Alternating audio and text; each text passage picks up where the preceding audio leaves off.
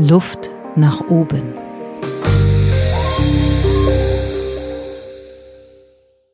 Herzlich willkommen bei Luft nach oben. Heute mit dem Mann, mit dem ich eigentlich schon ganz lange eine Podcast-Verbindung habe der mich zum Podcasten auch gebracht hat, der mir in den Weihnachtsferien sein Equipment ausgeliehen hat und gesagt hat, ja, ja, endlich, super, mach das. Endlich machst du einen eigenen Podcast. Ähm, ja, bei mir hier quasi im Studio online ist Lars Bobach. Hallo, lieber Lars. Hallo, Barbara. Schön, dass ich da sein darf. Danke. Ja, die Begrüßung ist äh, die, die wir auch immer in unserem Podcast Hallo Fokus haben. Und das ist dein Podcast mit deinen Inhalten. Und ja, jetzt habe ich meinen mit meinen Inhalten. Und wir haben viele Berührungspunkte und wir haben auch Unterschiede. Und ich glaube, das macht ähm, unseren Podcast Hallo Fokus aus. Und ich freue mich ganz besonders, dass du jetzt heute mal mein Interviewpartner bist und du mir ganz und gar zur Verfügung stehst. ja, heute bestimmst du. genau. Sehr schön. So sieht's aus. Ähm, da dich aber ja aus ähm, ja, meinen Zuhörerinnen und Zuhörern vielleicht äh, noch keiner kennt, würde ich dich doch bitten, dich mal ganz kurz vorzustellen. Ich kann ja mal einleiten. Du bist Unternehmer, du hast verschiedene Firmen. Ähm, für verschiedene machst du auch verschiedene Podcasts. Äh, Podcast ist auch ein großes Thema äh, in deiner Unternehmenswelt geworden. Wie würdest du dich bezeichnen? Was, was hast du für einen Beruf, Lars? Das ist echt die schwierigste Frage überhaupt, die man mir stellen kann, weil da kann ich, ich sage dann immer, wenn ich das irgendwie in, im Bekanntenkreis oder so gefragt werde, wenn ich da jemand kennenlerne, was machst du denn, sage ich immer Im- und Export. dann, dann ist das erstmal das Gespräch meistens beendet. Dann denken die Leute, was ist das denn für ein komischer Vogel? Weil so, wenn ich das alles erzähle, dann, dann, dann glaubt mir ja eh keiner, was ich alles mache, weil das ist ja so vielfältig. Also was ich bin, ich bin Unternehmer, ich habe mehrere Firmen in unterschiedlichsten Bereichen, aber mein Herzensthema ist eigentlich, andere Unternehmer erfolgreich zu machen.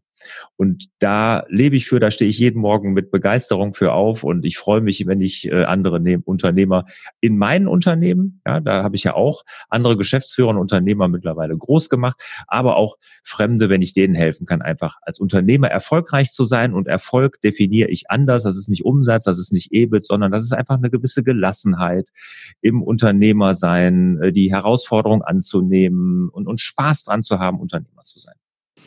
Super, ja, so kenne ich dich auch äh, mit ganz viel Lust auf Veränderung und auch mit ganz viel Lust an Veränderung. Ob das immer ganz viel Spaß macht oder manchmal auch total anstrengend ist für dich oder auch dein Umfeld, da würde ich gerne mal mit dir ein bisschen ähm, näher das Ganze beleuchten. Mein Podcast ist ja nun gestartet äh, Anfang des Jahres und ich habe echt ein paar Mal tief geatmet und dachte, krass, ich habe einen Podcast gemacht zum Thema Veränderung und wollte ein Ventilator sein für Zeiten der Windstille und Inspiration für Veränderung bieten, weil das ist mein Herzensthema, wofür ich jeden Tag aufstehe und was mich auch total begeistert, dass das Leben so viele Möglichkeiten hat und dass wir äh, ständig Dinge neu auch betrachten können und dadurch auch neue Wege einschlagen können. Und immer wenn das bei anderen Leuten der Fall ist, dann bin ich da auch magnetisch von angezogen. Das interessiert mich so wahnsinnig. Ich glaube, ich mache auf jeder Party denjenigen aus, der gerade in einem Veränderungsprozess steckt, weil das so spannend ist, mit den Leuten zu reden. Ja, und du bist auch jemand, der sehr, sehr stark mit Veränderung arbeitet. Ähm, woher nimmst du diesen Mut, immer wieder neu zu denken, immer wieder Veränderungen zu starten? Ich würde das gar nicht als Mut bezeichnen, obwohl das vielleicht von außen so rüberkommt, dass das mutig ist. Es ist bei mir eher ein interner Antrieb, dass ich mich, sobald ich irgendwie in der Komfortzone angekommen bin, äh, mich langweile. Ne? Das ist irgendwie so, ich fühle mich lebendig, wenn ich außerhalb der Komfortzone bin, wenn ich Dinge verändere, wenn ich was anstoße, wenn ich wirklich äh, ja so so im, im Magen, mein Magen sich zusammenzieht und ich äh, wirklich ja aus, aus der Komfortzone richtig raus muss und mir der Schweiß auf der Stirn steht, dann fühle ich mich lebendig und das gibt mir den Antrieb und das ist nicht Mut, was, das ist einfach nur irgendwie eine, eine Motivation von innen heraus. Äh, sobald sich irgendwas eine Routine einschleicht, wird mir langweilig. Mein, mein, ich habe ja viele Unternehmen gegründet als Student schon und ähm, und sobald aber auch jetzt als ich dann ein Unternehmen hatte, was ich auch länger geführt habe, weil ich eine Familie zu ernähren hatte und, und, und dann, sobald da irgendwie so ein Stillstand kam und sowas, da war mir sofort langweilig, da musste ich was Neues machen. Okay, ähm, sag doch mal ganz kurz, welche Unternehmen du hast aktuell. Also welche Branchen bespielst du? Ja, äh, Handwerksunternehmen habe ich. Da bin ich ähm, Franchise-Nehmer von Isotech. Das ist so, da habe ich mich vor 16 Jahren mit selbstständig gemacht. Äh, da bin ich allerdings als Geschäftsführer raus, da bin ich nur noch Gesellschafter, aber auch nur noch Teilgesellschafter. Dann habe ich eine Online-Marketing-Agentur, die sich auf die Franchise-Branche spezialisiert hat, die Franchise Rockstars, so heißen die. Dann ähm, habe ich meine Akademie, ne, wo ich und anderen Unternehmern helfe, selbst, äh, Selbstmanagement zu machen, erfolgreich zu sein. Ne, da biete ich Online-Kurse, viele Online-Kurse, aber auch Präsenzworkshops an. Und dann habe ich noch mit meinem Sohn, äh, sind wir Franchise-Nehmer bei Cleverfit. Das ist eine Fitnesskette, auch im Franchise. Genau, es sind also an der Hand abgezählt vier aktuell. Mhm. Ähm, und du sagst, es ist eigentlich gar nicht so der Mut, sondern es ist der Stillstand. Es ist äh, Veränderung ist etwas, was du nutzt, um aus dem Stillstand zu kommen. Mhm. Genau, und hast du das schon immer? Ist das genetisch so? Ist dir das angeboren? Hat man dir das antrainiert? Hast du dir das abgeguckt? Hältst du die Stille nicht aus? Mhm. Also das ist, frage ich mich ja auch die ganze Zeit, wo das herkommt, ob da irgendwas in mir verborgen ist, was mich da immer wieder antreibt. Das Interessante ist aber, und das äh, gibt mir dann noch mehr Rätsel auf, was meine Person betrifft, dass ich im Privaten ja komplett anders bin. Ich bin verheiratet seit weit über 20 Jahren, habe drei Kinder, äh, ein, mit ein und derselben Frau alles und ähm, ja, da bin ich total down to earth. Da habe ich auch überhaupt kein Interesse an irgendwelchen Veränderungen und alles. Da bin ich super langweilig, würde ich mal so von außen betrachtet mhm. sagen. Mhm. Du fährst sogar gerne in den ja. gleichen Ort zum Urlaub machen, ne? Ja, Genau. Und damit genau. du da auch nicht ständig in einem anderen Hotel bist, hast du da ein eigenes Haus, damit das auch immer gleich ist, ne? Ja, ja. genau. Fantastisch. Okay, also musst du, ähm, das ist, klingt ja so wie Ying und Yang. Mhm. Und würdest du eher sagen, du nimmst aus deinem Privatleben die Kraft für die Veränderungen im Unternehmen oder du musst dich im Privatleben ausruhen von der Veränderung im Unternehmen? Ist ja wahrscheinlich beides ein bisschen, ne? Das ist, glaube ich, das spielt beides da rein. Und äh, meine Frau fragt mich das ja auch immer. Jetzt das, gib doch mal Ruhe hier, ist doch alles gut, wir haben ein ausreichendes Einkommen und äh, läuft doch alles, sei doch mal zufrieden. Und ich bin auch zufrieden. Komm mal an, Lars, wahrscheinlich sagt die, ne? Komm mal an, bestimmt. So, so wie, ja, so wie genau. sei zufrieden, komm an, genieß das, was du aufgebaut hast. Ja. Und ja, das ist auch so, das sagt sie dann auch. Und dann frage ich mich, ist das irgendwie, ich sage ja, wo, wo, kommt das denn her? Auf der anderen Seite bin ich ja auch nicht jemand, der irgendwie so hektisch nach außen wirkt oder irgendwie sowas, dass man jetzt sagt, der, der ist irgendwie getrieben, bin ich auch nicht. Es ist einfach, dass es mir wahnsinnig Spaß macht. Ne? Und ich habe ähm, gelernt, dass Unternehmertum auch so ein bisschen, ja, ich sehe das so ein bisschen als Spielwiese auch für mich an. Ne? Ich kann alles ausprobieren, ich bin selber verantwortlich und mir macht das wahnsinnig Spaß, diese Dinge dann auch umzusetzen. Glaubst du, du bist für diese Zeit, in die wir jetzt eingetreten sind durch Corona, gerüsteter als andere Unternehmer? Ja, auf jeden Fall. Zum einen, weil ich grundsätzlich positiv denke. Ne? Also ich bin dadurch, dass ich schon durch so viel Krisen gegangen bin, kurz vor der Insolvenz gestanden habe, zahlungsunfähig war, habe ich alles erlebt ähm, und Rückschläge und durch viele Krisen wirklich auch eine Widerstandsfähigkeit aufgebaut habe, ist das auf der einen Seite ja und durch meinen ständigen Veränderungsprozess ist so eine Agilität, da spricht ja jeder von, äh, mhm. wir müssen agil sein, Unternehmen müssen agil sein, die habe ich einfach in mir irgendwie, ne? weil mir fällt das überhaupt nicht schwer, morgen ins Büro zu kommen und zu sagen, weißt du was, das Produkt machen wir gar nicht mehr, ich habe mir was Neues überlegt, wir müssen uns mehr in diese Richtung ausrichten und ja, das ist eigentlich mein, mein Daily Business. Okay, das klingt, okay. Das, das klingt irgendwie so äh, ganz bestechend, finde ich, weil du klingst wie jemand, der sprudelt vor Ideen. Das ist sehr kreativ und auch intuitiv, ne? Obwohl du ja auch jemand bist, der gut mit Zahlen kann und sehr gut überlegt, wie er was macht und wie, mhm. wie er was steuert und sehr strukturiert bist du. Aber du bist eben auch total intuitiv geleitet. Wie geht denn deine Mannschaft damit um? Dein Team? Ist es für die anstrengend oder lassen die sich immer mitreißen?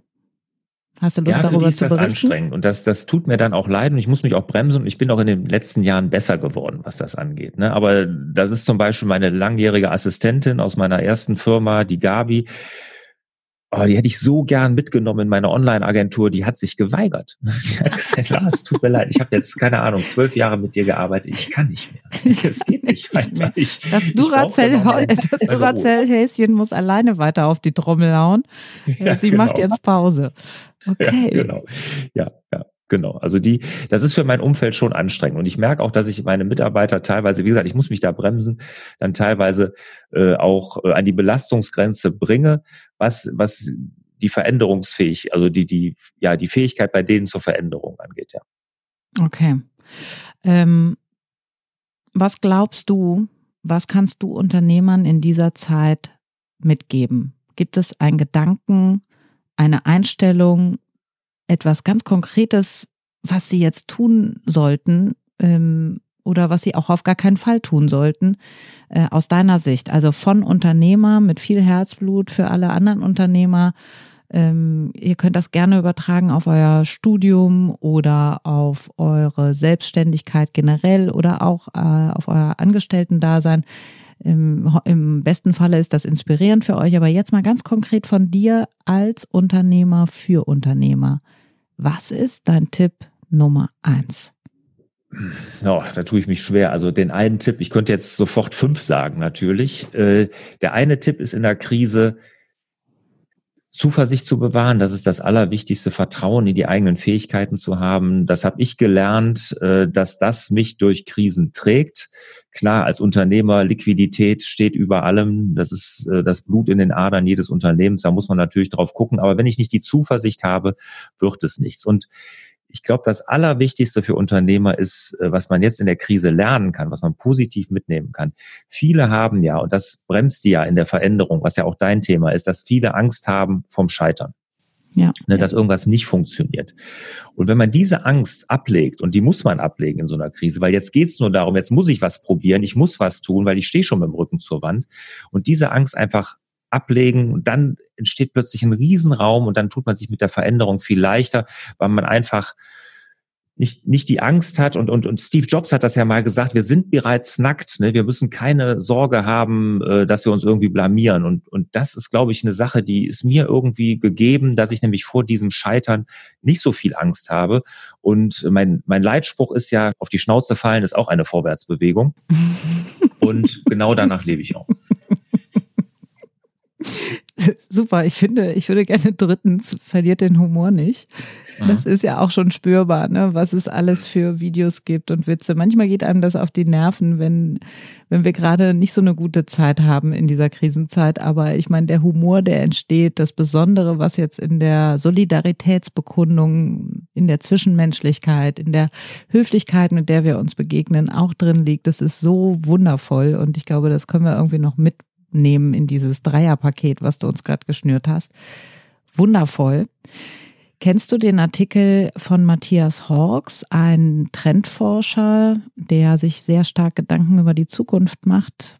Ist auch jetzt in diesen Zeiten ein Link, der weitergeleitet wird. Äh, was ist eigentlich nach Corona?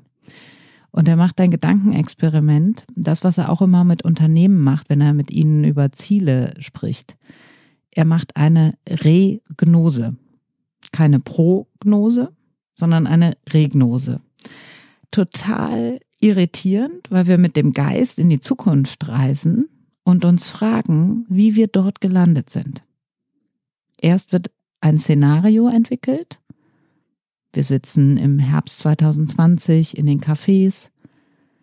Die Kinder spielen wieder auf den Plätzen. Vielleicht schmeckt der Kaffee anders als vor Corona.